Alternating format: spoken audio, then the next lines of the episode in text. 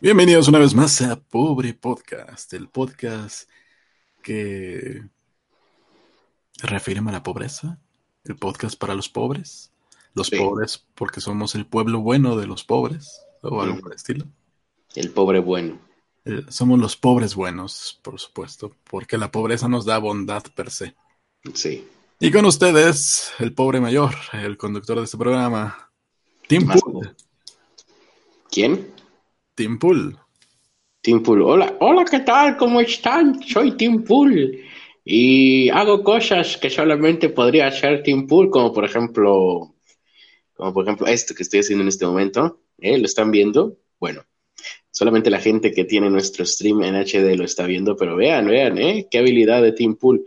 Esto, esto, ahí está. Esto que acabo de hacer es lo que comúnmente se conoce hacer un Tim Pool o timpulear. Es lo que estoy haciendo. Y bueno, con esto les demuestro que yo soy Tim Pool. Y les doy la bienvenida a este podcast que es Pobre Podcast, en el cual me acabo de acordar que yo no soy Tim Pool, idiota. ¿Y ¿Por qué estoy haciendo un Team Pool si ni siquiera soy Team Pool? Me van a, me van a demandar por copyright. No lo ¿Por sé. Yo esperaba que empezaras a hablar de Anita Sarkosia o algo así. No, pues, no, no, no, no tengo idea de quién es Team Pool, pero lo que sí sé es que el que me acaba de presentar es Ernesto de la Vega. ¿Qué tal? Muy buenas noches. Yo soy Ernesto de la Vega. Muchísimas gracias por estar aquí en Pobre Podcast. Y el tema de hoy, ya nos vamos a poner en el, Sí, el traje, de- tú del traje de Tim Pool y yo el traje de Sargon. ah, muy bien. Pero que Sargon no era un personaje de una serie o algo así. No, el de, el de YouTube. Bueno, pero no, digo, por lo de ponerte el traje de Sargon. Ah, también. Porque vamos a hablar de el Brexit. Estamos Ah, a qué 17 bueno. días del Brexit. Que me pongan ahí en el chat qué tal me salió el Team Pool que acabo de hacer. Entonces sí, eh, pues hoy era un día, era, nótese que dije era, un día, una, pues sí, un día de- de- definitivo para el Brexit. Um, este, bueno, hoy, hoy martes y ahora miércoles, eh, pues son como que los días, los últimos eh, días, me lleva el diablo, que me acaba, me acaba de dar una neurisma. Eh, días clave, deadline, tiempo límite, días límite para eh, abandonar la Unión Europea por parte de... Voy a toser, con permiso. Bueno, eh, Reino Unido, eh, desde hace ya un buen ratote, no me acuerdo ya cuántos años, Ya regresé. Sí. se bas- anunció su salida de la Unión Europea y esto fue una decisión que se tuvo que consultar al, al propio Reino Unido, a la gente de Reino Unido, no, no a los no a los eh, legisladores. Sí, según recuerdo, el primer ministro de Reino Unido hizo algo así como una fantochada porque existía esta idea del Brexit. Y dijo, pues vamos a consultarlo y van a ver que va a salir que no, que no nos queremos ir del Reino Unido, de la Unión Europea. Ja, ja, ja. Consultaron y salió que sí. Hizo su consulta popular, solo que la gente ahí sí votó, sí votó por que aquí nos da hueva ir a, ir a votar cada vez que hay una consulta popular. La gente ahí sí se tomó la molestia de ir a votar y votaron en contra de quedarse en la Unión Europea o a favor del Brexit. Hay muchas razones por las cuales puede ser conveniente una y puede ser conveniente la otra, depende de cómo lo vean. Sin embargo, pues ahí se, se vio cuál era la decisión de la gente, que desde un principio no estuvo cómoda con pertenecer a la Unión Europea. Mm, el- los medios de comunicación hubo una campaña. eh, ¿Esto cuándo fue? ¿En el 2016, 2017? Ya ni me acuerdo. Pero definitivamente fue antes de que hiciéramos este podcast. Y no, pues obviamente no lo comentamos. Creo que tal vez lo comenté en algún otro podcast anterior. Me refiero a otro formato, ¿no? Eh, pero en su momento recuerdo que hubo una especie de campaña en los medios de comunicación para poner la idea en el imaginario colectivo. No sé si acertada o no, no recuerdo si había datos que lo apoyaran, de que quienes habían votado y quienes habían provocado este Brexit, este sí al Brexit, habían sido personas de, de la tercera edad, personas ya a punto de jubilarse o en su jubilación y que por eso habían tenido tiempo de ir a votar. Y básicamente satanizando a los ancianos, diciendo, incluso el, el discurso llegó hasta, hasta niveles de, pues es que como estas personas ya no van a tener que vivir con esa decisión, fue que votaron por salirse del Brexit, ¿no? Haciendo referencia a que iban a morir. Han buscado a quién culpar desde que pasó esto. Fue, esto fue en el 2017, en marzo del 2017, y han cambiado los culpables. En un momento fue, como tú dijiste, culparon a los viejitos, después empezaron a culpar a la derecha, después empezaron a culpar a personajes en específico, al güey que, al güey que se encargó de hacer la encuesta, o sea, que ni siquiera fue porque él la propusiera, sino que nada más se encargó de, pues, de checar los resultados. Ahorita es el que lo tienen como culpable y lo están eh, le están haciendo linchamiento mediático. Mm. Bueno, porque pues él contó los votos. bueno, ahora ya habían habido, porque uno dice, ok, votamos por el Brexit, no salimos. Eso era lo que uno estaba eh, esperando. Bueno, yo desde mi punto de vista de morbo dije, ah, se va a poner buena la situación. Y dijeron que sí, no se pueden echar para atrás, ahora se, sale, se, van a salir aunque no quieran.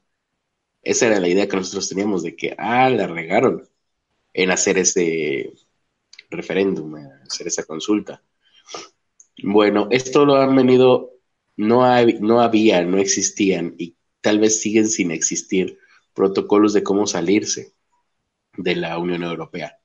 Sería la primera vez que sucede, hasta donde tengo entendido, y, si Reino Unido se sale, se suponía que junto con él, si podían haber una, un efecto dominó, que al final de cuentas creo que ya no sucedió, porque había varios que también se querían salir en aquel entonces, estamos hablando de hace dos años ya prácticamente. Pero también hay que hablar por qué no sucedió, pero bueno, está, en ese entonces estaba Francia, que también quería salirse. Escocia me parece, ¿no? y algunos, no me acuerdo si Suecia o Escocia, uno de esos dos. Ah. Y también, ¿cómo se llaman los que están arriba de Inglaterra? Digo, Irlanda, están abajo. Ah, Irlanda creo que es el que yo quería decir. Sí, Irlanda también se quería salir. Y, y la razón por la que se quieren, querían salir en ese momento es porque su, su economía es muy estable. La economía de, de Irlanda, antes de que se unieran a la Unión Europea, se manejaba en la misma moneda Reino Unido, que es, ¿cómo se llama su moneda? Eh, ¿De quién? De Reino Unido, la de Inglaterra. La uh, libra, libra esterlina, que era la moneda más cara en ese entonces. Entonces la economía de Irlanda y la de, y la de Reino Unido estaban muy bien, prácticamente sus economías sostienen, sostienen lo que es la Unión Europea. Son eh, Reino Unido es el, segundo lugar de los que más aportan a, la Unión Europea. Entonces, prácticamente ese dinero se está dividiendo en demasiados países, cuando ese dinero podría ser invertido en uno solo. Esa es la mucha, una parte de la visión de por qué se quieren salir del Brexit. Y fíjate de la Unión Europea y por la, y la misma razón por la que no querían entrar. era la moneda más estable y prácticamente lo vieron como que iban a mantener a otros países que estaban en peores condiciones como lo, lo era Grecia, España en ese momento. Chipre. Cosas así. Y qué curioso que todos los discursos separatistas se parezcan. En este caso, pues dices que desde un principio no querían unirse, pero eh, esto se parece mucho, por ejemplo, al discurso de los que abocan por la independencia de Cataluña, siempre entran por ese lado de nosotros damos más a la federación y recibimos poco a cambio, prácticamente nosotros los estamos manteniendo, nos iría mucho mejor si estuviéramos por nuestra cuenta, ¿no? Ser, salirnos del grupo y empezar a ser solistas. Y justamente eso es lo, la idea también, y yo creo que es una idea errónea en el caso que les voy a decir de aquí de México. Eh, la idea de que el norte está sosteniendo al resto del país económicamente hablando. La verdad es que yo creo que eso ha sido súper. Si alguna vez sucedió, debe de haber sido incluso en siglos como el 19, tal vez, no sé. Me parece muy difícil que esto esté sucediendo actualmente por cómo está globalizada la economía, por todas las comunicaciones y todos los eh, intercambios comerciales, me parecería ridículo mm, afirmar esto, sobre todo cuando prácticamente todo el turismo está en el sur del país y se supone que el turismo es uno de los grandes bastiones económicos del país. Mm, y acá, pues, en cuanto a turismo, lo único que podemos tener eh, en el norte son, vengan a ver el gran cactus de 500 años. Pero eh, ¿cómo, se parece, no? Siempre va por el lado de, del dinero, de yo estoy dando más de lo que recibo. Es que hay muchas cosas. Una parte de la que no querían entrar justamente porque su moneda era la más estable y al unirse, pues adoptaron una moneda que era mucho menos estable, que dependía, dependía de otros países. Porque la... Sí, más que, más que menos estable, o sea, más estable es, de hecho, pero dependía de muchos más países. Y uno de los principales problemas de la gente que está en la Unión Europea en condiciones económicas no tan favorables, como por ejemplo Chipre, Grecia, España, eh, y yo me imagino que cada vez serán más países que estén en una condición precaria, económicamente precaria, es que no puedes devaluar tu moneda porque tu moneda pertenece a la totalidad de los países. Entonces no puedes hacer ciertas cosas que sí podrías hacer. Vaya, básicamente es como cuando tú tienes problemas económicos personalmente hablando, pues lo que haces es trabajar más, chingarte más, básicamente. En este caso, la gente eh, estaríamos en un, panorama, en un escenario en donde si los países fueran personas, los países que tienen problemas económicos no tienen la oportunidad de chingarse más tienen que esperar y tener paciencia y mientras esperas y tienes paciencia, es muy probable, y así sucede, que tu situación vaya empeorando por no porque no quieras hacer nada, sino porque no puedes hacer nada. Es más o menos la sensación que se tiene en algunos países, o bueno, por parte de algunas personas con ciertas tendencias ideológicas, eh, lo ven de esa manera. Ah, y es que aparte pierde, pierdes una parte del control de tu país porque va, a haber más opiniones dando sobre cómo vas a manejar tu país. Pero no solo eso, sino que tu opinión eh, tampoco es, tu opinión sola tampoco va a valer lo suficiente como para que hagas algo por esos países que están en una, en una condición más baja. a diferencia de una independencia como la de Cataluña, los del norte que se quieren independizar, pues pertenecen a un mismo país y a final de cuentas el, gobierno de, ese mismo país decide cómo, cómo, va repartiendo presupuestos y cómo, qué hace para, apoyar a ciertos estados. acá, no, acá pues tú no puedes emprender acciones para que mejore la, condición de España, porque tú, tú no te puedes meter en cómo se maneja ese país en, en cuestión económica, social, política. Te puedes meter cuando hay un rescate, ¿no? Exactamente. Que ya creo que ya lo ha habido en, España y no estoy seguro. Pero te, puedes meter con ciertos límites porque tampoco puedes eh, ejercer pues, alguna, algún tipo de poder democrático. Mm, pues sí, o sea, no, no, no es vinculante, bueno, no sé si ese es el término, pero no es vinculante, ¿no? O sea, los ayudas, pero tampoco puedes meterte a, ver cuál es el verdadero problema, ¿no? ¿Por qué está tan, tan jodido España? Porque, porque tuvo la burbuja de la, eh, la burbuja hipotecaria, porque tuvo la burbuja esta, esto, esto, esto. ¿Cómo podemos hacerle para que eso se salve? No puedes meter medidas específicas para, para esos casos. Te tiene, tienes que conformarte con estamos dando una ayuda, pero no estás arreglando el problema real. Mm, pues sí, más o menos. el, caso es que eh, no había, no había como, no, había una forma establecida de cómo esto iba a suceder y sobre la marcha se han ido mm, viendo cómo le hacen para que la eh, Gran Bretaña, Reino Unido, perdón, salga de la Unión Europea. Eh, una de las, se está preparando o se ha estado preparando un pues no sé si contrato, no lo llaman contrato, una... Un pacto. Pacto, exacto. Sí, porque aquí le llaman simplemente texto. Pero bueno, este pacto, eh, que está hecho a través de un texto, obviamente, pues, donde te describe y te pone cómo va a ser el proceso de desconexión, eh, fue hoy mismo, hoy, hoy martes, fue, bueno, había sido presentado, propuesto por el gobierno, por Teresa May, o más bien por su gabinete, ya habían hecho algunas modificaciones, ya la habían presentado eh, numerosas veces, le habían hecho modificación tras modificación, no, no pasaba por la Cámara de los Comunes. Y ayer lunes, ayer lunes a última hora, primeros, mm, por eso ayer fue lunes, ayer, allá, cuando allá es lunes, acá es que domingo o martes, ya valió madre. Bueno, el caso es que cuando ayer era lunes, independientemente de, de dónde sea aquí o cuándo sea aquí, eh, no lograron pasarlo, no, no hubo mayoría, votaron en contra la mayoría de los diputados de la Cámara de los Comunes y va a presentarse nuevamente este miércoles, lo cual sería probablemente en este momento, ¿no?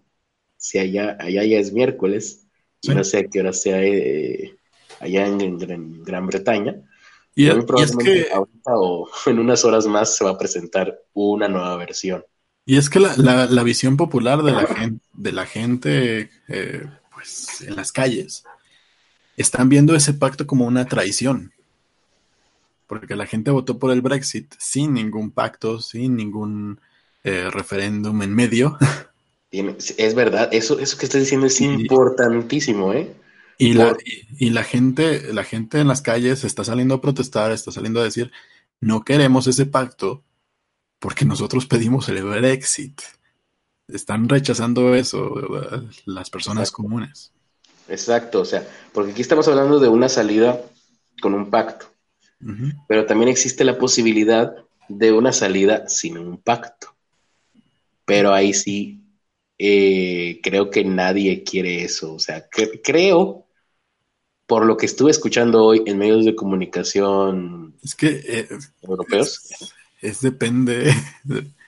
Por lo que estuve escuchando de gente que estaba analizando lo que obviamente saben más que yo de, ese, de, ese, de esas chingaderas, estaban diciendo, entre salida de la Unión Europea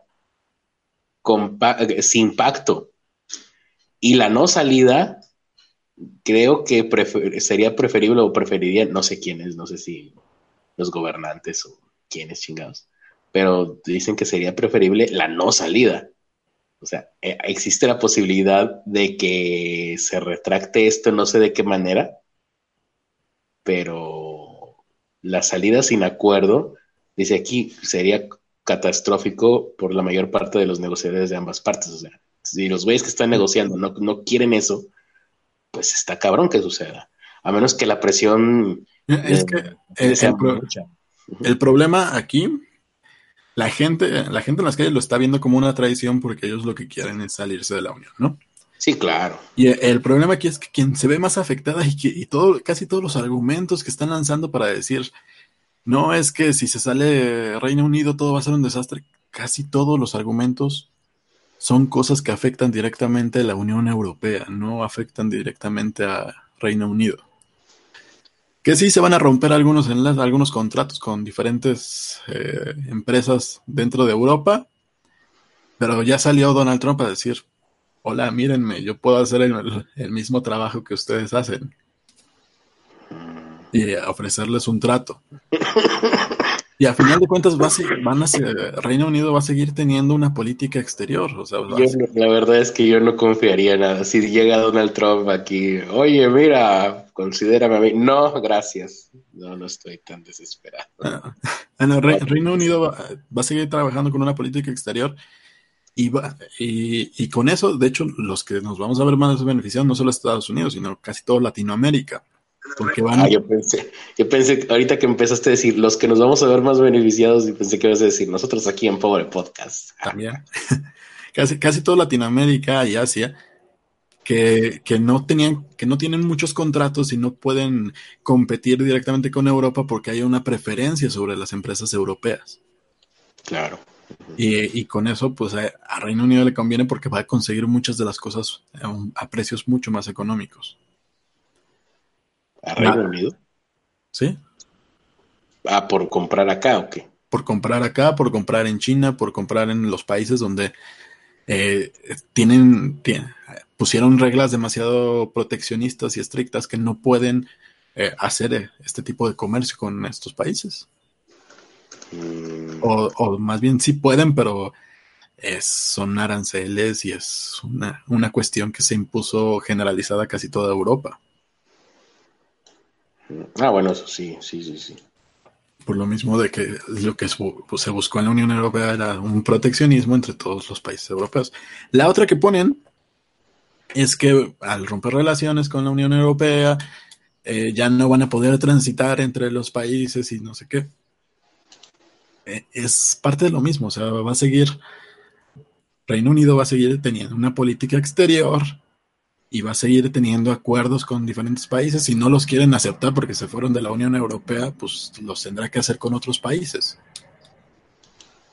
Pero tampoco veo tan factible que, que, Francia le diga, no, aquí no pueden entrar los, eh, los ingleses porque se salieron de la Unión Europea. O Alemania diga, no, yo no quiero su dinero porque se salieron de la Unión Europea. A final de cuentas, si lo que mueve es el dinero, pues lo van a, lo van a seguir haciendo, van a seguir haciendo negocios con todos.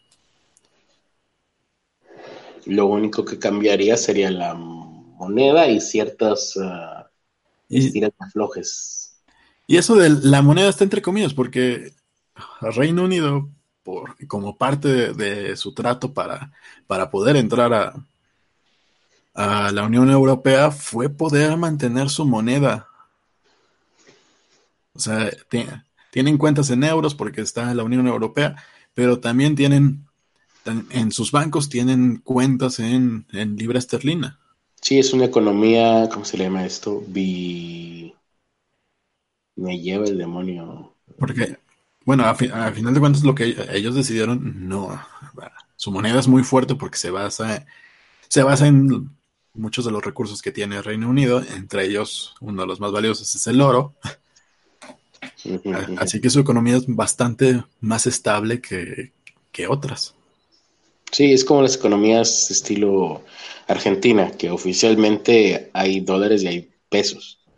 Eh, o en la India, que oficialmente hay dólares y hay la otra cosa que no me acuerdo, rupias creo que se llama la moneda. Y uno podría pensar, igual que en México, que hay dólares y pesos, no, oficialmente no. Oficialmente no puedes tener una cuenta en dólares a menos que vivas en frontera. Bueno, el caso es que fracasó este texto nuevo.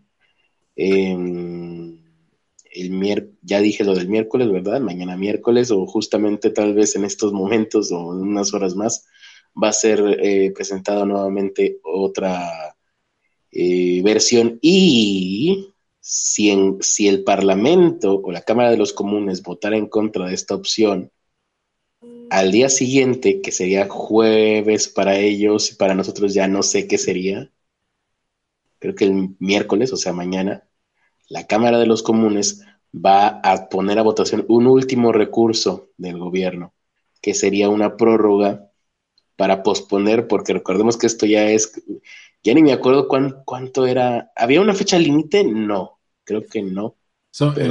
en, 17 días se supone que acaba la, fecha límite. Mm. Y pues querrían posponer la fecha de desconexión, situarla más allá del 29 de marzo, con lo cual yo me imagino que esa es la fecha límite, 29 de marzo. Entonces van a pedir una prórroga porque lo más seguro es que tampoco se va a aceptar este último recurso, o bueno, esta última versión del texto del pacto. A, mí, ¿sabes qué es lo que me saca de onda? Es que son, justamente aquí sí hay una, una división de derechas e izquierdas en, este tema. Y, vas a ver en, páginas tipo CNN, tipo eh, BuzzFeed, ¿Qué, otras son así? Eh, ¿Cómo se llamó el, que están demandando? Wall Street. No, es el otro. Ah, no, ah, el Washington Post. El Washington Post. vas a ver un, discurso que dice que va a ser lo peor que les puede pasar, hacer, eh, entrar en el Brexit.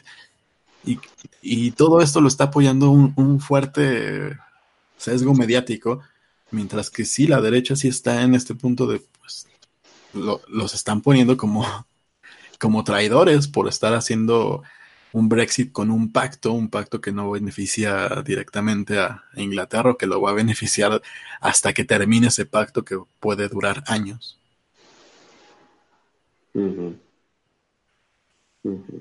Con lo cual, pues están perdiendo. Sí, aquí dicen, eh, Teresa May trató de convencer a los miembros, me lleva el diablo, eh, a los miembros del Parlamento, ok, estoy teniendo problemas para poder hablar, eh, de que va, a haber consecuencias catastróficas si no se hace el acuerdo, bueno, si, si se, lo que le llaman ellos una salida dura, una salida dura tendría consecuencias catastróficas. En palabras de Teresa May, eh, las opciones frente a la votación, fue? Votar por este acuerdo. Ah, sí. Una de dos. Las opciones son dos. Votar por, bueno, aceptar este acuerdo, este pacto, o hundir al país en una crisis política. Es las opciones que te está poniendo sobre la mesa el gobierno de Teresa May. Eh, Salir del Reino de la Unión Europea sin acuerdo es una opción que ninguna de las partes considera benéfica. Es una profunda... Mm, ya se me fue la línea. Mm, bueno, el caso es que eso es lo que están apuntando, como tú dices, eh, pues quién sabe, porque nunca ha salido nadie de ahí. Mucho menos, vaya, es la primera vez. Eh, eh, ¿Y qué es lo que todo el mundo sabemos de las primeras veces? Que son terribles. Siempre la primera vez que conduces un automóvil es la peor eh, conducción de automóvil que harás en tu vida. Y, te, diría que habrá que checar ese acuerdo, pero ¿sabes cuántas páginas son? Uy, no, eso sí no lo chequé. ¿eh? Son 585 páginas. Sí, lo sabía, o sea, imagínate bueno, a lo mejor ellos ya lo tienen estudiado y los cambios que harán pues serán puntuales y ellos ya podrán identificarlo, pero ¿cuánto te tardarías tú en revisar 500 páginas? Pues una semana tal vez, ¿no? Considerando que te dediques a ellos. Porque uno dice, tú dices, ah, bueno, me pongo a leer en chinga y a lo mejor en dos días lo termino de leer porque me estuve leyendo ocho horas diarias que es la jornada laboral, pero no, tampoco se trata de eso, tienes que leer y analizar mientras vas leyendo. Sí. Entonces, Sí, no es, no es tan sencillo. Pero, bueno, la libra esterlina, eh, hablando de la moneda, la libra esterlina, cuando se anuncia esto de que se niega el, pacto, de que se dice que no al pacto, sufrió un, una marcada volatilidad, así lo manejan los medios. ¿Sabes de cuánto? Ah, hijo, híjole, no. Pues marcada volatilidad ya me suena. No sé, ¿por, ¿por porcentuales o por qué sería esto? Sí, por porcentuales. Yo creo que un 10% ya estaría cabrón. 0.74%. Ah. O sea, quisiéramos que se fuera la volatilidad aquí, ¿no? Yo pensé que estaban hablando de algo muy cabrón. Sí, yo también. Y, eh, eh, estaba, tenía un avance de 0.74% sobre el dólar. No, borró un avance del 0.74% sobre el dólar. Pues más o menos lo que tiene ahorita el peso, güey. Y unos. Y, yo, creo que ahí fue así como. Como uh, un chingo de empresas empezaron a, a, final de cuentas es bolsa, a meter, meter, en contra, meter en contra, y a los pocos minutos se volvió a estabilizar y volvió a subir al punto 63%. Ah, no O sea, su, su super volatilidad los afectó 11%. Mm, punto 11%. Punto 11%, exacto. Sí. Es, es nada. Es nada. Tomamos en cuenta de que la libra es un pues es una de sus monedas, tienen todavía el euro aparte, ese punto 74% es, es un porcentaje sobre lo que está encima del dólar. Es que se nota que eso, perdón, se nota que son, sí, o sea, es ese punto 74%, ese punto 74% de la diferencia entre el, entre el precio de la libra esterlina y el dólar. O sea, no, no pues, sí. tienes que tener, vaya, manejar cantidades de que de millones para que se note, ¿no? Sí. O de, decenas de millones. Pero sí, se nota que son primermundistas, no están acostumbrados a la volatilidad de verdad. es que te digo, mucho del discurso que se está manejando viene de, viene de intereses específicos. Sí. sí Pero Mientras que del otro lado, pues están viendo así como, oigan, ya nos queremos salir, no queríamos entrar desde un principio, ¿por qué nos metieron? Por eso aquí Teresa May está diciendo que de prorrogar el proceso, o sea, hay peligro de que si se prorroga, como pues probablemente suceda, porque pues, ahorita ya están en un, en un escenario de o sales mañana, miércoles, para ellos jueves, no, sí, ya, miércoles. ¿Sabes? Mañana miércoles, no sé por qué me estoy haciendo tanto lío con las fechas y si podría manejarlo con simplemente con las fechas de ellos. O sales hoy miércoles ya, prácticamente. O prorrogas para más allá del 29 de marzo. Pero si prorrogas, dice Teresa May, el Reino Unido podría no abandonar nunca la Unión Europea. ¿Por qué lo dice? No lo sé, pero algo sabrá que nosotros no con esa cara que tiene, seguramente sabe muchas, muchas cosas. Mira, eh, el, precio de la libra esterlina en febrero estaba en punto 75, ¿no? Al 10 de marzo, hace dos días, estaba en punto 77. Punto 77 centavos de libra esterlina es igual a un dólar. Mejor pongámoslo al revés. Sí. Para que sea más entendible. Libra esterlina. Aquí estamos en vivo haciendo conversiones de divisas en Pobre Podcast. El único podcast que te hace conversiones de divisas en vivo. Bueno. una libra esterlina equivalía a 1.31 dólares. Equivalía a 1.30 dólares el día... 1.3. El día 10 de marzo, 1.30 dólares, ¿no? Ayer, el 11, estaba en 1.32. 1.3 y dos centavitos extra, ¿no? Y su super bajón que, anuncian de, ese super porcentaje que tanto les afectó. La marcada volatilidad. La marcada volatilidad, 1.31 que es el precio actualmente. Toda la gente que, que se ha quedado en la calle por culpa de esta volatilidad. ¿Será que estamos muy sensibilizados con todo lo que hemos visto? Bueno, yo he visto los últimos días a través de redes sociales con Venezuela y lo que está pasando justo ahorita mientras hablamos es realmente un drama humano que del cual se hablará durante en el cual va a quedar en los libros de historia en las próximas décadas. Pero esta volatilidad es más que nada, pues, un, discurso político, como tú bien lo dices.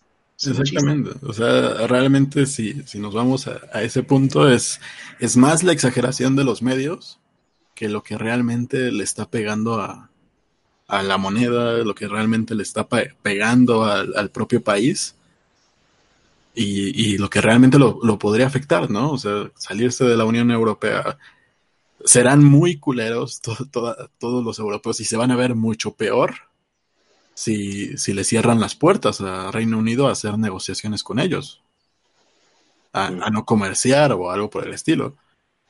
Sí no, creo que sea algo que sea aceptado para, para el mundo.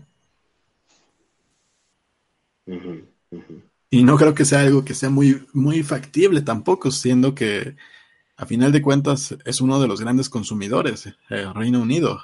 sería mucho dinero el que perdería la Unión Europea si deciden simplemente decirle, ay no, ya no eres de nuestro club de Toby, ya no te queremos. Sí, sí. Ahora, ah, lo que, lo único que se ha logrado hasta el momento son, ah, madre, ya sé, fue aquí, maldito sea, ahí está. Lo que se ha logrado hasta el momento es que se firmen dos documentos que no son, no tienen nada que ver con el pacto de salida, pero bueno, tienen que ver con el pacto de salida, que no son el pacto de salida. Y es eh, uno de ellos sobre el backstop que se está haciendo en Irlanda a través de Irlanda. recordemos, hay una cuestión ahí aduanal en Irlanda, que Irlanda forma parte del Reino Unido. Eh, Irlanda del Norte forma parte del Reino Unido. Sí, y eh, por la unión aduanera que tienen ahí, como bien lo dices, ¿no? Es una Irlanda del Norte, forma parte del Reino Unido. Em, me lleva el diablo, se me está moviendo el artículo. Y eh, hay ahí unos tejes y manejes que hacen, que podrían hacer que Reino Unido permaneciera aduanalmente dentro de la Unión Europea, a pesar de que saliera. Esto sería una forma de atrapar, llamémoslo así, por parte de la Unión Europea al Reino Unido, pero parece ser que se logró firmar un acuerdo de que no va a suceder esto, o sea, lo que hasta ahorita veníamos conociendo como el Brexit, Brexit backstop, en las últimas horas ha sido, por lo menos en el papel, eh, pues solucionado. Sí, porque a, final de cuentas lo que, lo que va a hacer ahora eh, Reino Unido es en vez de hacer acuerdos con un acuerdo general entre toda Europea, entre toda la Unión Europea, va a ser acuerdos ya sea bilaterales o ya sea grupales, como lo hacen todos los demás países que no están en la Unión Europea. Y el segundo documento es una declaración conjunta de compromisos del Reino Unido y de la Unión Europea para acelerar el, eh, proceso de una relación futura. No sé qué signifique acelerar el proceso de una relación futura, pero me suena así como que firmamos un acuerdo que no es el acuerdo de salida todavía, de que a futuro nos vamos a llevar bien. primero firmaron como no nos van a amarrar, luego como en el futuro nos vamos a seguir llevando chido, pero el acuerdo de salida es el que todavía no se logra firmar. A, final de cuentas, el, segundo que mencionas es, es justo eso, es les vamos a seguir, nosotros como Reino Unido vamos a seguirles comprando cositas. No nos vamos a quedar con todo para nosotros porque no, pues no, sería idiota de cualquier país hacer algo así, Venezuela. Mm. Porque necesitas de otros países que te provean de, de, de las diferentes industrias y más siendo Reino Unido una isla. Sí, Claro, no olvidemos que Reino Unido es una isla. Bueno, y para la gente que, nunca ha vivido en una isla, yo he tenido la oportunidad de no vivir en una isla porque mm, no, pero he, tenido la oportunidad de estar una, algunos días y no sé si sea cuestión personal, pero la verdad es que sí me empezó a dar un poquito de claustrofobia el pensar que está separado del resto del mundo. Es, para mí, para mí, eh, personalmente fue una sensación psicológica que no sé qué hubiera pasado si me hubiera quedado allá meses, pero por lo menos al correr de los días, yo me imagino que te acostumbras, obviamente, pero si era como que... No, deja, deja que pasé.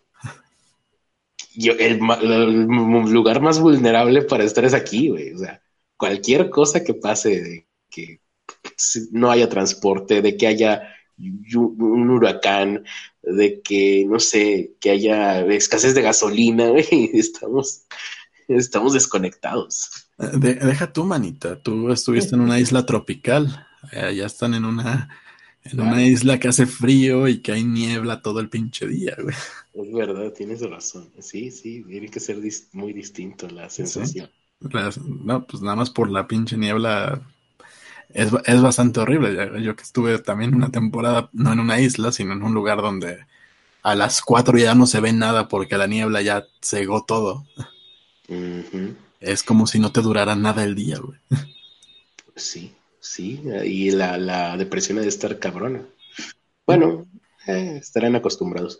Entonces, las, los tres escenarios que hay posibles es un Brexit duro, que al parecer nadie quiere eso.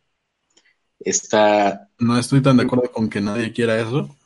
No, me refiero a los actores, bueno, a los que están negociando, ¿no? O sea, los gobiernos. Y yo me imagino que pues, los empresarios tendrán mucha, mucho miedo de que haya malos términos, ¿no? Por lo menos, ya, con que haya, con que en un sistema como el que estamos ahorita, ser con, no ser compadres de corazón entre países, me refiero, ya es que puede haber pedo. estamos tan unidos, ya somos, estamos tan muéganos todos los países, económicamente hablando, culturalmente todavía no, pero económicamente hablando, que... Económicamente dependemos unos de otros. Sí, tenemos que ser super compadres económicamente hablando. Y ya estar distantes ya es pues, prácticamente conflictuante. Entonces, en este caso, eh, pues eso, otra, otro escenario, el segundo es pedir una prórroga, como creo que va a pasar, y negociar una, quieren negociar una nueva salida con la Unión Europea. Pero esto podría llevar a un tercer escenario que es eh, es no salir, o sea, echarse para atrás.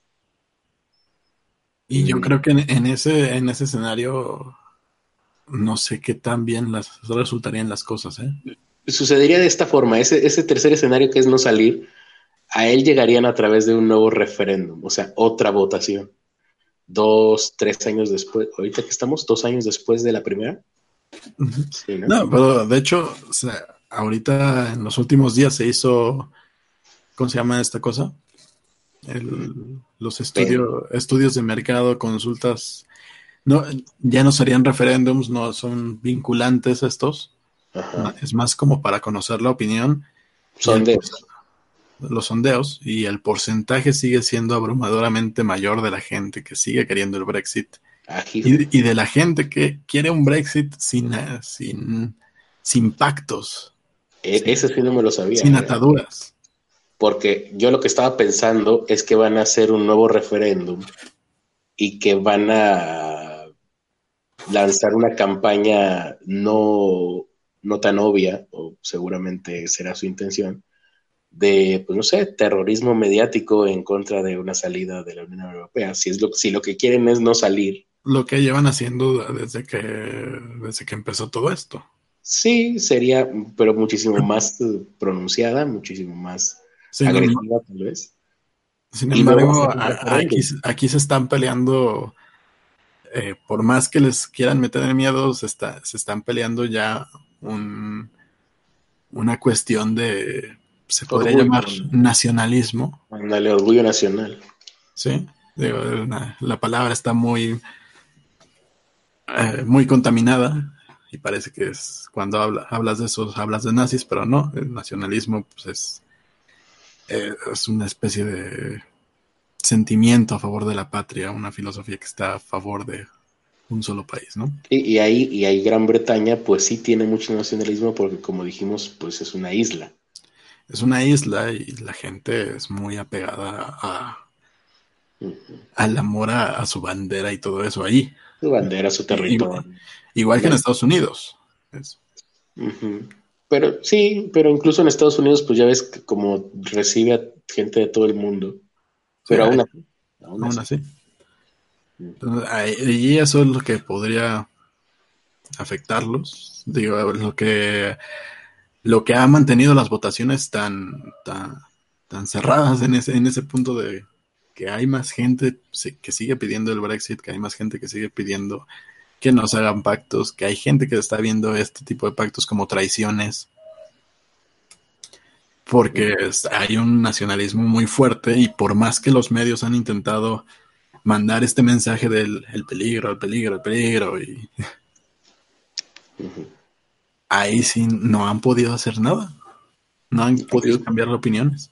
Sí, por ejemplo, ah, fíjate, aquí estoy viendo la opinión de el presidente, fíjate, no sabía que, que esto existía. El presidente de la Asociación Europeísta, Asociación de Europeístas, creo, José Francisco Sigüenza, eh, opina que las opciones son ah, varias, las opciones que él da respecto a lo que suceda de ahora en adelante con cómo se han desarrollado los, pues este Brexit, es que el Brexit quede en algo descafeinado, que se logre un pacto como el que, vaya, estaría sin efecto el propio Brexit, que se consiga dejar sin efecto el propio Brexit, eh, incluso sin tener que recurrir a un referéndum, lo cual a mí me parecería que en el caso de que se descafeine, como él lo llama, está interesante el término, descafeinar el Brexit, tendría que ser a través de un referéndum, pero decir, no, incluso puede ser que ni siquiera se tomen esa molestia. Eh, y finalmente quede ambiguo el si la Unión Europea, digo, si el Gran Bretaña salió o no de la Unión Europea, o sea, que todo el mundo se hiciera el que la Virgen le habla. Que digan, ay, sí, sí, ya no somos parte, pero seguimos teniendo las mismas repercusiones de la Unión Europea. Pues yo, yo, creo que ni siquiera sería eso, ¿no? Sería una especie de hacer un López Obrador de, ah, bueno, mejor no hablar de eso. Fue lo último que dijo respecto a lo de el tema del aborto, ¿no? mejor que no hay que hablar de eso, bota. No, pues qué chingón. O sea que vinimos. Sí, pero ahí en específico está mucho más complejo que, aquí, que, se obedece fielmente. Sí. Porque Aún así ya llevan dos años dándole largas ¿eh? a esto. Sí, ya llevan dos años dándole largas y, la gente, pues de lo que he podido llegar a ver, pues que están empezando a hacer, marchas, están empezando a moverse. Y si les hacen algo por el estilo, yo creo que sí va a haber repercusiones más directas. Pues seguramente. O sea, ya, ya, en un punto de. Pues de por sí ya, ya a Teresa May le gritan nazi, ¿no? Yo recuerdo que al principio cuando sucedió esto decía, no, esto va para largo, se va a tardar como cinco años. Y pues parece que sí, sí le están metiendo velocidad entonces. No, es que aunque dijera que fuera para, para largo, dieron una fecha que ya se cumplió hace como el año pasado. y, y, el Brexit todavía no se daba, ¿no? Y ahorita que ya están cerca de la nueva fecha límite que pusieron, están estos dos indicadores de que o se salen ya o va a haber otra prórroga y otra y otra y otra para ver si se mueren todos los que votaron a, favor, güey. Es otra cosa que había pensado. Y, eso, y eso creo que sería el peor escenario, porque la gente va a empezar a enojarse más y va a empezar a decir, es que nos están dando largas a lo mismo que hemos pedido durante tantos años. Y la gente que no estaba convencida va a empezar a, a, tomar así de, pues es que si, si esto se exigió y no lo han hecho, pues está mal el gobierno, por alguna extraña, por lo que sea, ¿no? Todo depende de, de cómo, cómo lo manejen. Y creo que cuando menos los que están a favor del Brexit lo están manejando mucho mejor que los que están en contra. Pues habrá que ver qué pasa entre hoy y mañana. Muy bien, pues creo que por lo pronto sobre el Brexit es todo. No sé si hay por ahí algunos comentarios interesantes. Mm, Beto González dice que él es un gran nacionalista, tanto que quiere que Estados Unidos los invada a 26 kilómetros de la frontera norte. Eh, Jesús Alejandro Ramírez Campos quiere ese crecimiento negativo como máximo para México. Mm. Ah, mira, por ahí anda Alonso. Saludos, Alonso. Saludos. El tío Alonso. se hace llamar así. Satán ama el Brexit, dice profe nuevo. Y bueno, vamos a saludar a todos los que están por acá. Alberto Cosío, Selim CF, DC Fulano, Clilarg, Nepe Podcast, Citlari Matías, Alberto Cosío, eh, Jesús Alejandro Ramírez Campos, Profe Nuevo, Edgar Z, Beto González, Mente en Coma, No Soy Antónimo y Doctor Diabetes. Ahí está. Doctor Diabetes. ¿Mi qué? Doctor Diabetes. Ah. Ahí Saludos a todos ellos. Creo que tengo mal el chat. A ver, ahora sí vamos a leerlos a todos. Ah, son los mismos. Pensé que faltaba. Eh,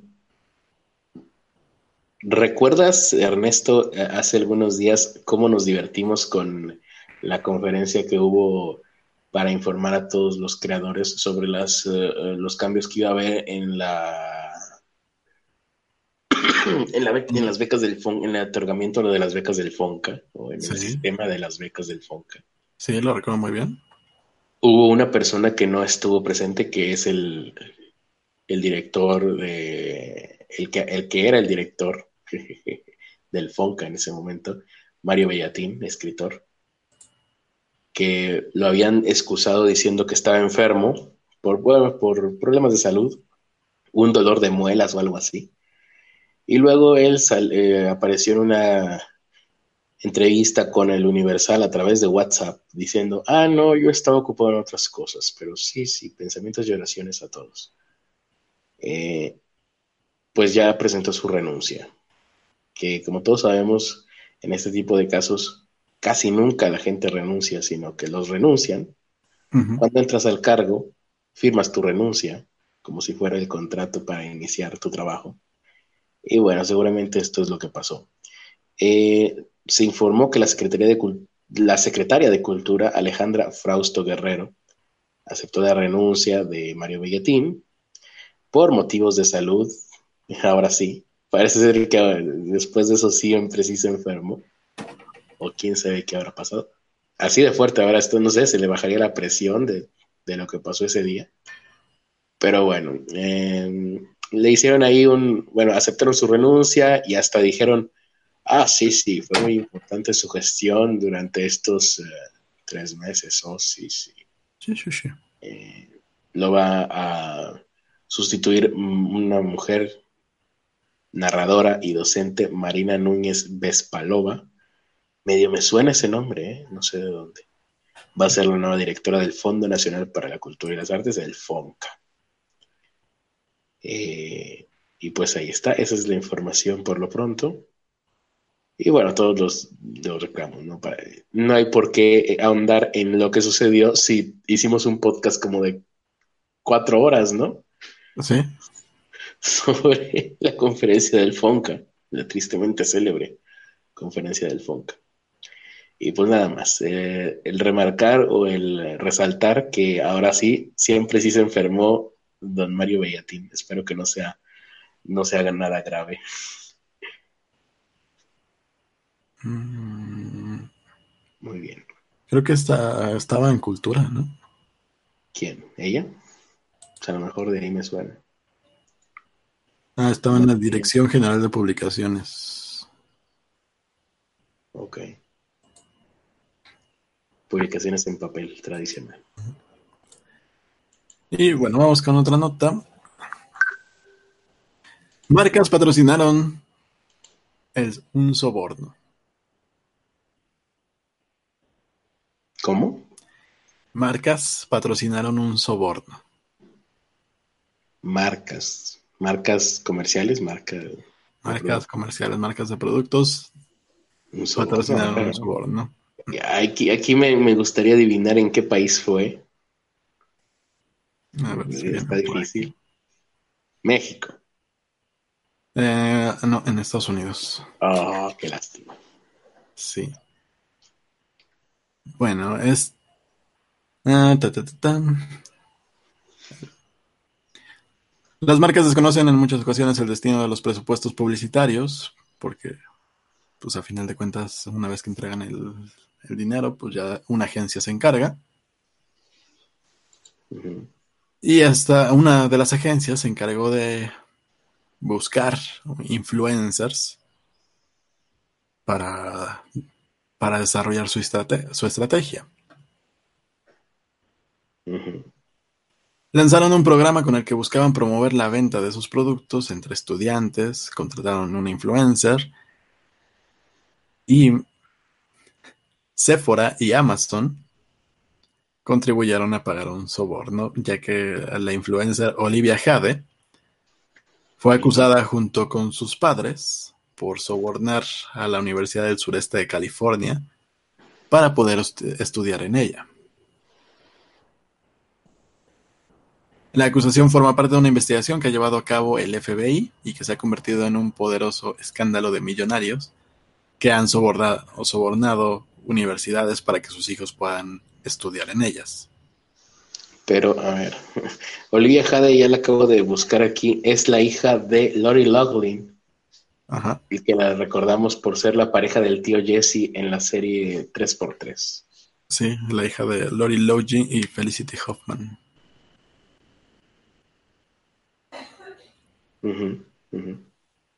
En el caso de...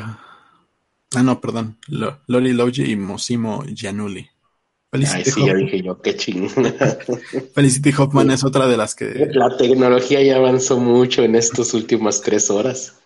Felicity Hoffman es otra de las que está implicadas en, en estos sobornos hacia las universidades. Ajá. Eh, Olivia Jade comenzó a realizar publicaciones pagadas por Amazon y Sephora para anunciar productos y servicios contando la historia de por qué eran importantes para un estudiante. En una de las imágenes incluso aparece en, un dormitorio universitario para dar a conocer que gracias a Amazon eh, ella había amueblado su, cua- amueblado su cuarto. Ujú. Eh, bastante, bastante me lo- los tweets, los, las historias de Instagram. No, no son historias. Las fotos de Instagram. Pero el escándalo pues está ensuciando a las marcas Amazon y Sephora por haber contratado a esta influencer y que esta influencer ocupara el dinero para eh, pues Claro, sobornar. es lo que te iba a decir, o sea, ahí es como que las marcas la contrataron a ella y ella decidió usar este dinero de esa manera o se ha, se ha demostrado que las marcas tenían esta intención desde un principio, ¿no? no No, la- las marcas contrataron una agencia que fue la intermediaria y le pagaron a, a esta influencer, supongo que porque tiene buena respuesta, que tampoco es tanta, por lo que veo. Dos millones, dice aquí en YouTube. Bueno, ah, por el alcance de sus publicaciones tampoco fue tanto. ¿eh? No, pues no. Eh, y pues a final de cuentas, pues no es culpa de la marca. O, o no estaría demostrado que fuera culpa de la marca. No, no tiene nada que ver la marca. Si acaso podría ser culpa de la agencia por no investigar bien a, a- en quién va a confiar el dinero. Y aún así, sabiendo que es la hija de, ¿cómo quedamos? Lori Loughlin. De Lauren Lowley, no esperas que el dinero que paga la marca lo ocupe para un soborno. Sí, sí, bueno, sí, sí, la marca fue la de la idea, porque aquí están hablando de una, ¿cómo se dice? Ya lo quité. Eh, un,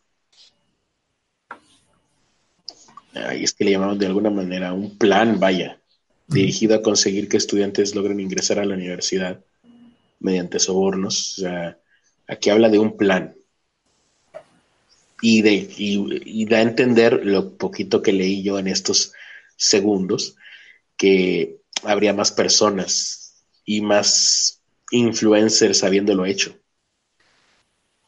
Creo que más, que influencer, esta, este escándalo se está dirigiendo más a, los hijos de los millonarios, ¿eh? Mm, algo así, sí, algo así pude leer. Sí, sí no, no, es tanto hacia los influencers, hacia creadores, sino hacia los hijos de millonarios que están, pues, para poder entrar a una universidad, sobornan a, las universidades. Y, más bien el escándalo debería ser de las universidades, ¿no? Que, que no debería de ser el, el dinero una motivación para, para el ingreso allá. Con todo, lo que, con todo lo que cobran, porque la universidad en Estados Unidos no es barata. Con todo lo que cobran, pues no, no debería de ser un, ¿cómo llamarlo? No debería de, cobrar un soborno extra por... No tendrían la necesidad de... Exactamente. Y, que no, no, es algo nuevo, desde hace mucho se sabe, se sabe esto, ha salido en chingos de series, películas, eh, no, no, ha sido tanto noticia, pero se sabe que muchas de las personas que están en universidades, eh, que de las más prestigiosas, mm. hacen donaciones. Sí. Y esa es su forma de, sobornar, ¿no? Así de, ay, gracias a la donación del papá de no sé quién, se creó el nuevo edificio no sé qué. Y es algo que se, por ejemplo, en Dear White People se refleja en, en esa misma en esa misma serie, ¿no? Que, la gente que da las donaciones tiene, tiene poder por, por encima de la universidad porque amenazan con destruirla, con no, no, no otorgar más donaciones si, si no se resuelven algo, eh, X, Y o Z problemas dentro de la universidad, ¿no? Eh, es más, en, ¿cómo se llamaba la serie esta donde salía ¿Con cuál? Uh, yo no me acuerdo cómo se llama. La, es, una mujer latina Ajá. Que, que habla medio chistoso. Ah,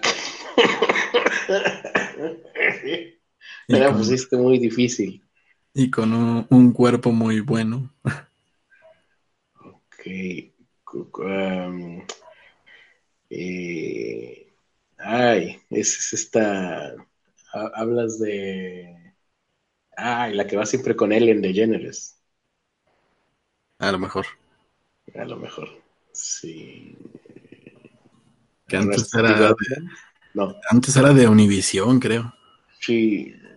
Ah, no voy a mirar el chat. Seguramente en el chat ya nos están diciendo, pero tengo que acordarme. Y tú tampoco, Ernesto. Tengo que acordarme de esas cosas. Sí, no, no, no. Si miro el chat, mi orgullo estaría mancillado. Vamos a ver. Modern Family. Esa madre, Modern Family. ¿Hablas de esa serie? Hablo de esa serie.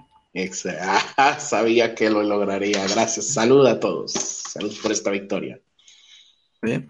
Eh, en Modern Family se, se, muestra como la pareja, la pareja gay Ah, y la mujer a la que me refería es Sofía Vergara. Sofía Vergara, sí, la que siempre va con él en The Generous. Sí. Eh, bueno, la, pareja gay tiene una hija que adoptaron y para, para que la acepten en, la escuela, les, en todas las escuelas de élite, de categoría, les están pidiendo que hagan una donación hacia la escuela. Para, para, poder aceptar a sus, a sus chamacos. Y, al parecer se ha convertido en, algo demasiado normal dentro de, Estados Unidos, que no debería ser así.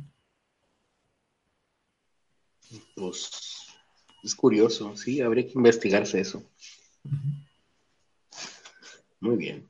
Eh, mm, entonces, respecto a esto, eso es todo, ¿verdad? Ahí está en un escándalo y pues seguramente esta muchachita va a perder mucha popularidad aunque seguramente creo que no la tuvo desde un principio y pues sus seguidores seguramente son comprados.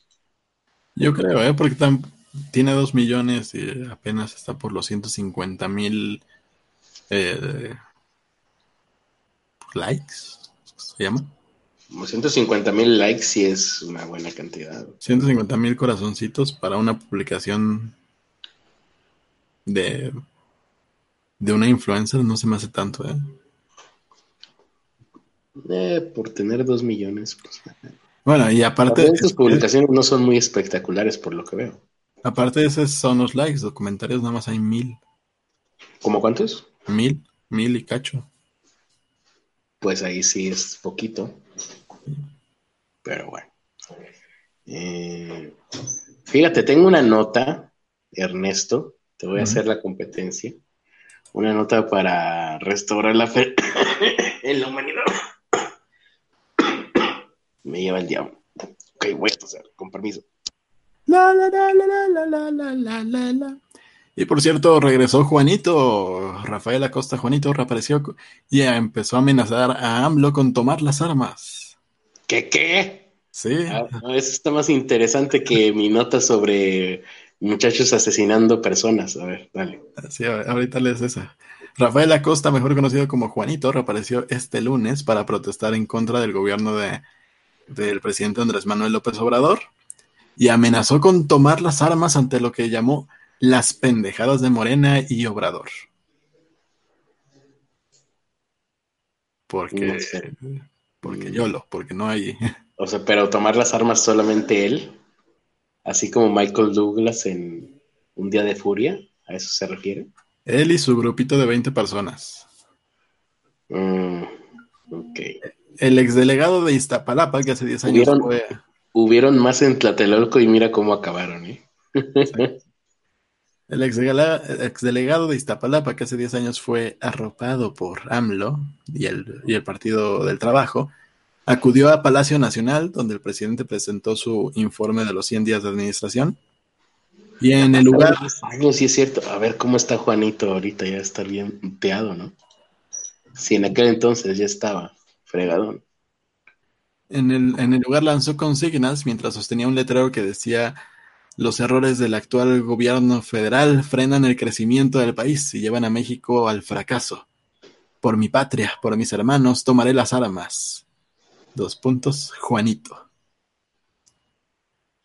A ver si hay fotos de él. Se ve jodidón. Pues creo que se ve igual de jodidón que hace 10 años. Un poquito más gordito. Eh, sí, un poquito más. Pero no es como que gordito, sino que pues ya lo... El, el embarnecimiento natural de la edad, ¿no? Entre más mayor te haces, puedes seguir siendo delgado, pero se nota en tu... Eres, eres del... Vaya, va subiendo tu tabula rasa. Pero bueno, como todo esto es una cuestión de intereses, hay intereses muy... Me. Después de las elecciones del primero de julio, hace el año pasado, Juanito fue directo a la casa de transición de Andrés Manuel López Obrador y le entregó una carta. ¿Sabes qué pedía en la carta? Eh, pues Sí, si por ejemplo el, tipo que decía que Juan Gabriel seguía vivo ya le había entregado cartas a Andrés Manuel, pues eh, no espero demasiado de esa carta. Que podría, le, pediría alguna candidatura para algo, ¿no? Como hace 10 años. Parecido. Mm, le pidió específicamente ser el director de la CONAVE. ah, o sea, Juanito es es la imagen del deporte, ¿no? Todos ubicamos a Juanito por ser un gran deportista, por ser no, le, pidió administrador siquiera, un gran eh, politólogo. No, no, no, no lo conocemos por eso. No, pero, o sea, de plano, ni siquiera le pidió ser candidato, porque recordemos que H, hace 10 años, cuando Juanito fue candidato, él ganó popularmente el partido del PRD en aquel momento. PT. ¿Era PT? Sí. Ah, ¿era coalición PRD-PT? Creo que sí. Sí, ¿verdad? Bueno, eh, en aquel momento, pues ellos nada más lo ponen como candidato y él gana. Porque a la gente le pareció chistoso votar por el, por el menso, básicamente. Ah, y porque había, había un plan que ya se había establecido que decía que si ganaba Juanito, él iba a renunciar y iba a poner a cargo a, no sé qué persona. No me acuerdo yo tampoco quién era. Pero luego se las hizo de jamón y ahí anduvieron un ratito divertido en estiras de aflojes.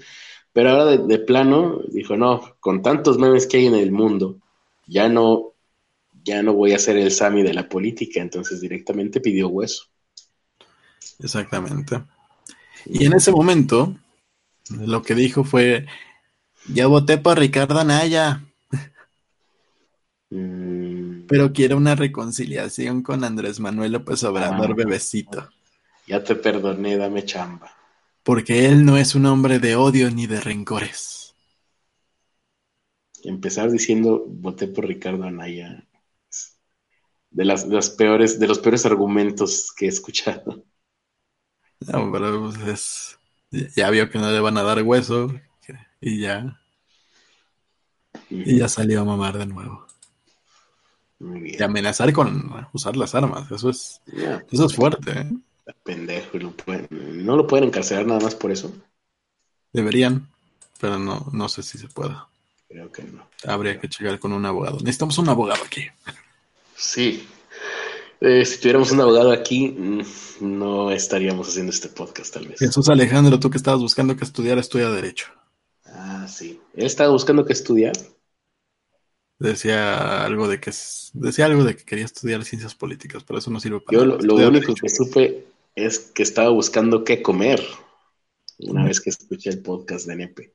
Pero bueno, pues sí, puede ser. Eh, ahora sí, mi nota para competirle a Ernesto en las notas de la fe en la humanidad. Eh, tengo aquí a tres jóvenes de 15, 16 y 17 años de edad respectivamente, que están siendo eh, acusados con muchas pruebas en su contra generadas por ellos mismos, de la muerte de un hombre en, un, una casa en, la ciudad de Lyon, en Francia. Los delitos que tienen en su contra o que se les están imputando serían asesinato, detención ilegal, torturas y pertenecer a una banda criminal. Eh, ellos mismos, bueno, hay un video en las redes sociales que fue difundido en redes sociales en el que estos uh, menores de edad, que les digo, 15, 16 y 17 años, agreden, acuchillan y torturan a otros dos, a otras dos personas. Esto fue el 5 de marzo, hace unos cuantos días, más, una semana. Eh, aquí dice que sucedió la muerte de un, un hombre de 28 años. Luego de este suceso que ellos mismos grabaron, o sea, ellos se tomaron el video matando a esta persona, eh, huyeron de Francia hasta España y fueron arrestados ahora sí en la ciudad de Valencia. Intentaron colarse en el metro, dice aquí, meterse en el metro, sin pagar boleto. Y por eso fue que los detuvieron. Mm, pero cuando los detuvieron, se dieron cuenta de que sus botas estaban ensangrentadas y que tenían heridas en las manos, eh, que las personas que se dedican a la investigación de crímenes ya tienen identificadas como las heridas que se hace, bueno, esto es algo que yo me imagino que es lo que encontraron, heridas en las manos, que son las heridas que se hace una persona que trata de acuchillar a otra, alguien más sin tener experiencia en ello. Cuando tú tratas de acuchillar a alguien y nunca has acuchillado a nadie, em, como seguramente es el caso de estos muchachos, es muy fácil que, te, cortes a ti mismo, de cierta manera, que no estoy seguro cómo será, pero que la gente, los policías ya saben cómo es esto. Em, aquí está. Mm, todos fueron reconocidos perfectamente por el video, así que ya y bueno, aquí las, fotografías que acompañan las, todos los, las notas, pues son bastante gráficas. Eh, a lo mejor uno aquí en México ya está un poquito más acostumbrado por toda la situación que tenemos, ¿no? Y todos los blogs y todos los twitters que se dedican a, a reproducir y a, distribuir más que nada videos del crimen organizado. Pero pues esto en el primer mundo, en el continente europeo, es un video muy explícito. Eh, digo, ellos mismos hicieron esta grabación y la difundieron ellos mismos a través de Facebook. En las imágenes, lo que se ve, sin mostrárselos, es como acuchillan a, dos, a otras dos personas en una vivienda. Uno de ellos está maniatado con una correa de perro y recibe varias puñaladas en la cabeza.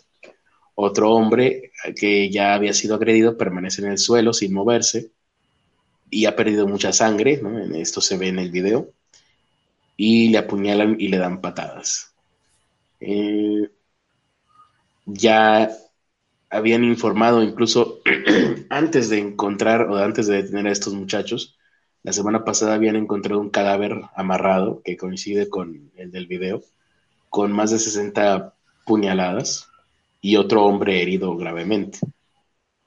Por lo pronto los detenidos pues van a ser eh, puestos a disposición de la ley española, de, las autoridades, autoridades españolas, y probablemente, muy seguramente, van a extraditarlos a Francia.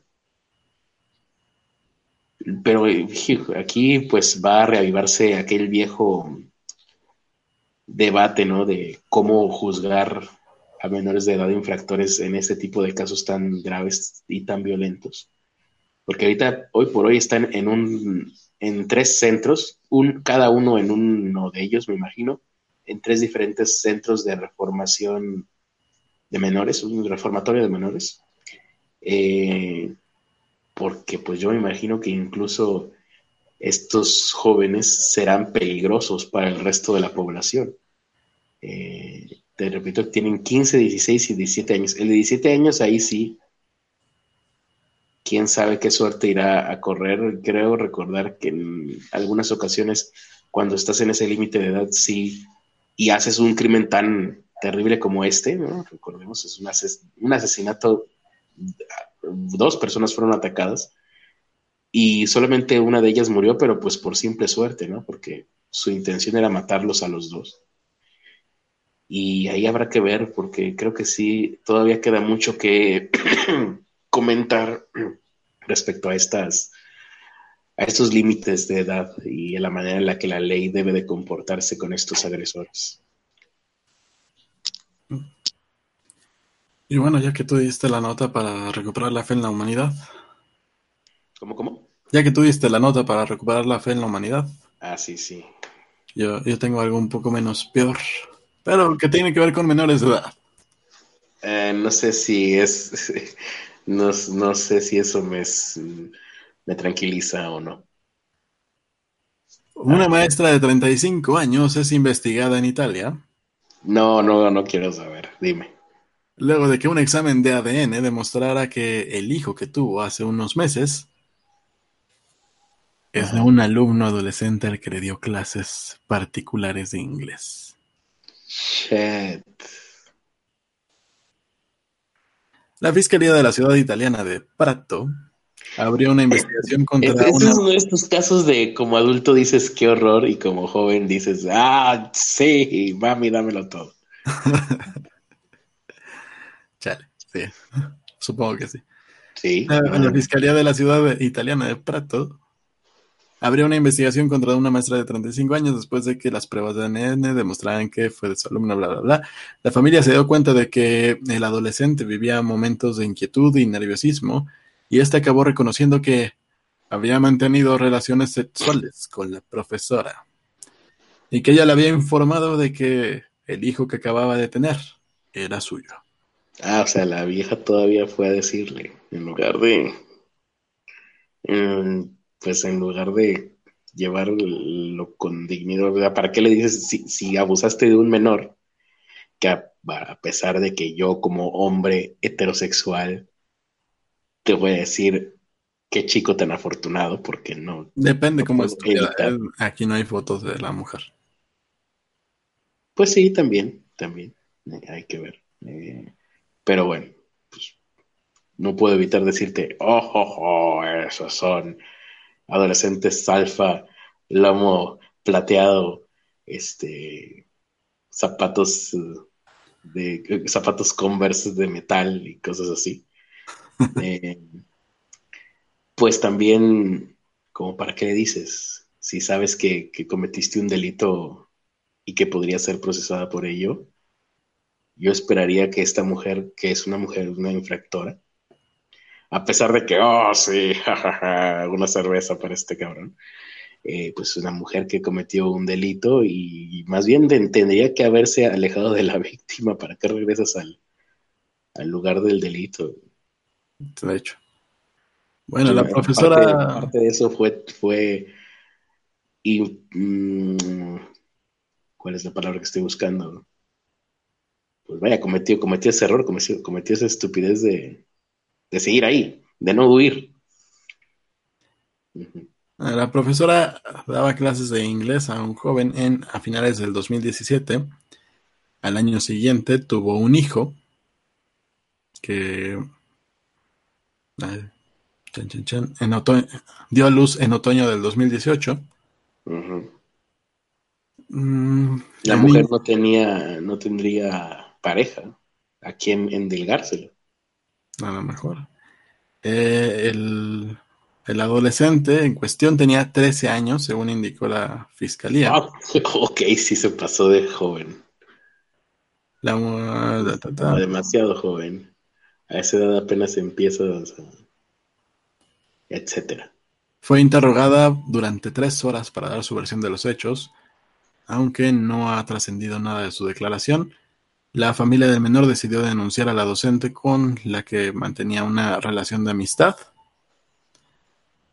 eh, la Fiscalía de la Ciudad de La Toscana ha abierto una investigación por posible delito de actos sexuales con menores que puede acarrear, penas entre 3 y 6 años de prisión. La mujer pidió hablar con los fiscales y el pasado fin de semana aceptó someter a su hijo a un examen genético que ha certificado la paternidad del adolescente. A ver, ¿cuánto es la pena que le van a dar a una mujer que violó a un menor de edad? la pena que, entre 3 y 6 años.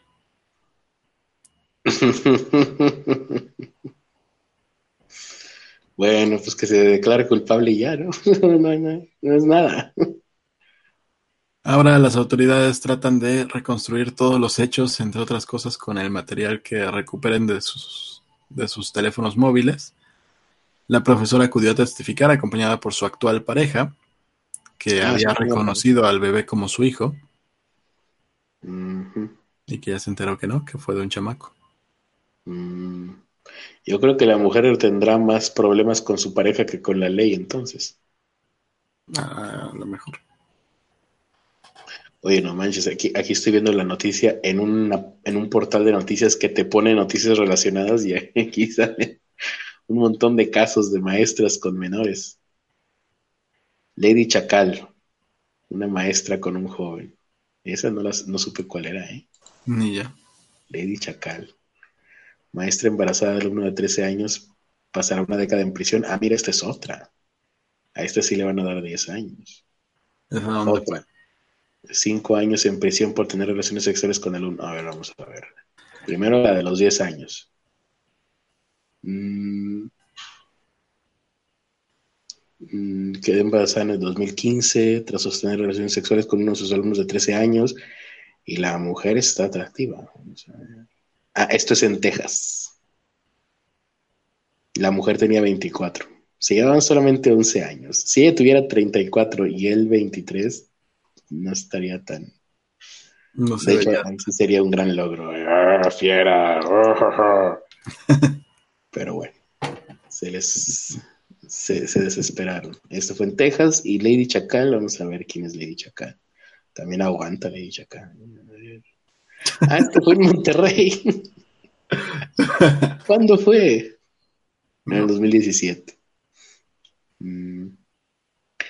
El caso de una presunta maestra de Monterrey, Nuevo León, sacudió no solo a ese estado, sino a toda la República. Sí, claro, todos nos morimos de envidia.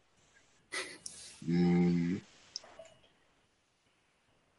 Mm, ah, mira, se llegó a la conclusión de que no había cometido ningún delito porque el joven con el que aparece en un video. Ah, ok. Había un video.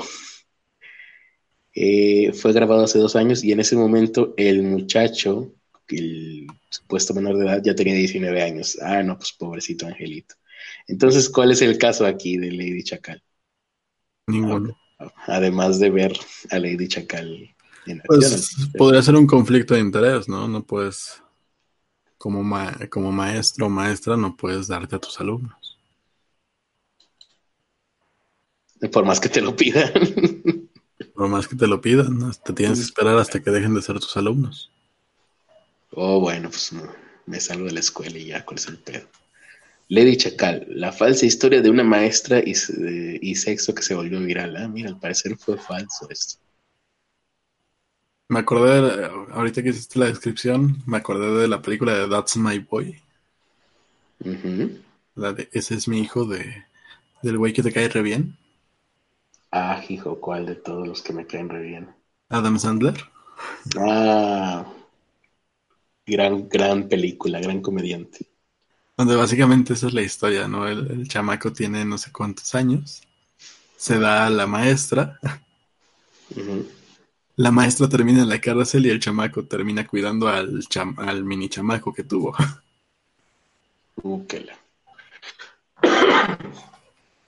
Dice aquí, esto es una noticia, última noticias de hace dos años.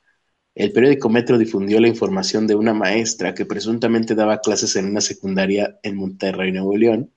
Y todo el mundo, ¿cuál? ¿Cuál secundaria? Además se decía que tenía relaciones sexuales con sus alumnos a cambio de ponerles buenas calificaciones. Y, y entonces, ¿cuál era el, cuál era el negocio? ¿Cómo? Bueno, eh, Horas después se reveló que la historia era falsa. Ah, qué decepción. yo ya, yo que ya, había abierto Google Maps para ver dónde quedaba la secundaria. El caso había llegado hasta las autoridades educativas de la Sultana del Norte. La Sultana del Norte es una manera muy mamona de llamarle a Monterrey, o bueno, a Nuevo León. Em, según se informó, esto es falso. Así que si desde hace dos años ustedes estaban buscando a Lady Chacal, porque esta información es de agosto del 2017, ¿eh? aquí les traemos información fresca, pues no existe ninguna ley chacal. Eh, y pues nada más, ah, qué triste. Este, este, este caso sí me puso triste y no el de los tres muchachos matando a otras dos personas. Estas sí son cosas para entristecerse. Bueno. ¿Qué estaba? Ya tú estabas dando una nota, ¿no? No, pues ya, ya terminó la ah, nota. la de, lo mismo, por eso llegamos ahí, ¿no? Por una maestra que tuvo un hijo de su alumno. Pues ahí Exactamente. Ah, es con los productores ejecutivos, ya para irnos a dormir. y hay que volver a regresar al horario de las nueve, ¿eh? porque nos estamos durmiendo muy tarde. Sí. Sí, bueno, lo que pasa es que hemos estado transmitiendo tarde porque yo me estoy despertando tarde, estoy durmiendo entre las 6 de la tarde y las 9 de la noche, y eso es lo que me está, nos está dando en la torre. Pero bueno, trataré de corregir eso. Caseros probablemente Banksy, productor ejecutivo. Ahí pueden verlo con su tacita mentalista y su playera mentalista y sus ¿Me, ¿Me estás escuchando bien a mí, Ernesto? Sí. Ah, porque a ti te estamos escuchando medio raro y no se te entendió lo que dijiste. ¿En serio? A ver, ¿ahí me escuchan? A ver, que nos diga la gente si lo están entendiendo a Ernesto o a mí. ¿Me entienden? ¿Me escuchan? ¿Me sienten? Contesten. Ah, caray, pues sí, sí estás medio cortado, ¿eh? No, no lo estoy entendiendo. A ver, deja de, deja de compartir pantalla a ver si se, si se arregla. Mientras tanto, les recordamos que en Pobre Podcast eh, ustedes pueden ser Patreons, al igual que nuestros Patreons, solamente yendo a patreon.com diagonal. Ah, no, en Patreon ya no, ¿verdad? Pues si quieren, también pueden ir ahí, patreon.com diagonal Pobre Podcast o paypal.me diagonal pobre podcast. En, Pues- en PayPal la diferencia es que está en pesos. No le van a sufrir tanto. En Patreon, pues está el dólar y si de repente se los cobran más caro, pues no, no nos echen la culpa a nosotros.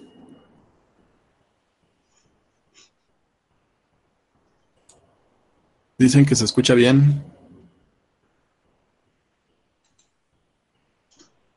Carlos, Bueno, bueno, dicen que se escucha bien. se escucha bien. Ajá. Ok, bueno, continúa tú entonces, porque entonces el, la problema de conexión es mío entonces. A lo mejor. Casears, probablemente Banksy, productor ejecutivo, con su taza mentalista, su playera mentalista y sus ojos mentalistas. Ketz Antonio, productor ejecutivo, igual con su taza mentalista, su playera mentalista y sus cachetotes mentalistas. Y es el look de Critter. José Abraham Núñez González, productor ejecutivo, con su ganso mentalista. Huevo. Mason Gart, productor ejecutivo. Ah, no, Madison Fonka Gart, con su habitación mentalista, que es lo que nos mandó en la, en la imagen. Pedro González, ejecutor productivo. Tu, tu, tu, tu. Y el Club de los Pobres, Viviana, Manuel Jiménez, Ricardo Reyes, Jordán y Citlali Matías. Conviértanse en pobres premium, paypal.me, diagonal pobre podcast. Lo pueden hacer una vez al mes, todas las veces que quieran, si quieren. El punto es que se conviertan en pobres premium y nos den todo su dinero. Muchísimas gracias por haber escuchado este podcast. Últimas palabras, queridas. Pues sí, ahora yo voy a tener que hablar muy poquito porque creo que no sé si me está entendiendo. Gracias por habernos escuchado. Mi nombre es Carlos Arispe y se despide de ustedes Ernesto de la Vega, mi querido y nunca bien ponderado amigo Ernesto de la Vega, que nunca bien ponderado significa que no te escucho bien. Perfecto. Muchísimas gracias por haber escuchado Pobre Podcast. Ese fue Carlos Arispe, yo soy Ernesto de la Vega. Y la recomendación de esta noche es... Hmm. ¿Cuál será una buena recomendación, Critter? Mm, Sigan buscando a Lady Chacal, nunca... La Eh, esperanza es lo último que muere. eh, demasiado vago. Algún día la encontraré. Eh, eh, compren jícama, está muy, muy barata en estos días. Esa es la recomendación de hoy. Pues ya, ya que no me escucha Crita, voy a decir que Crita la tiene chiquita, la tiene de gatito, que, que no sé, que, le dio diabetes por estar untando priapos con Nutella, ¿sí? No se me ocurre nada más. Por lo mientras. Hmm. Oye, Criter, ¿es cierto que te gusta que te den por el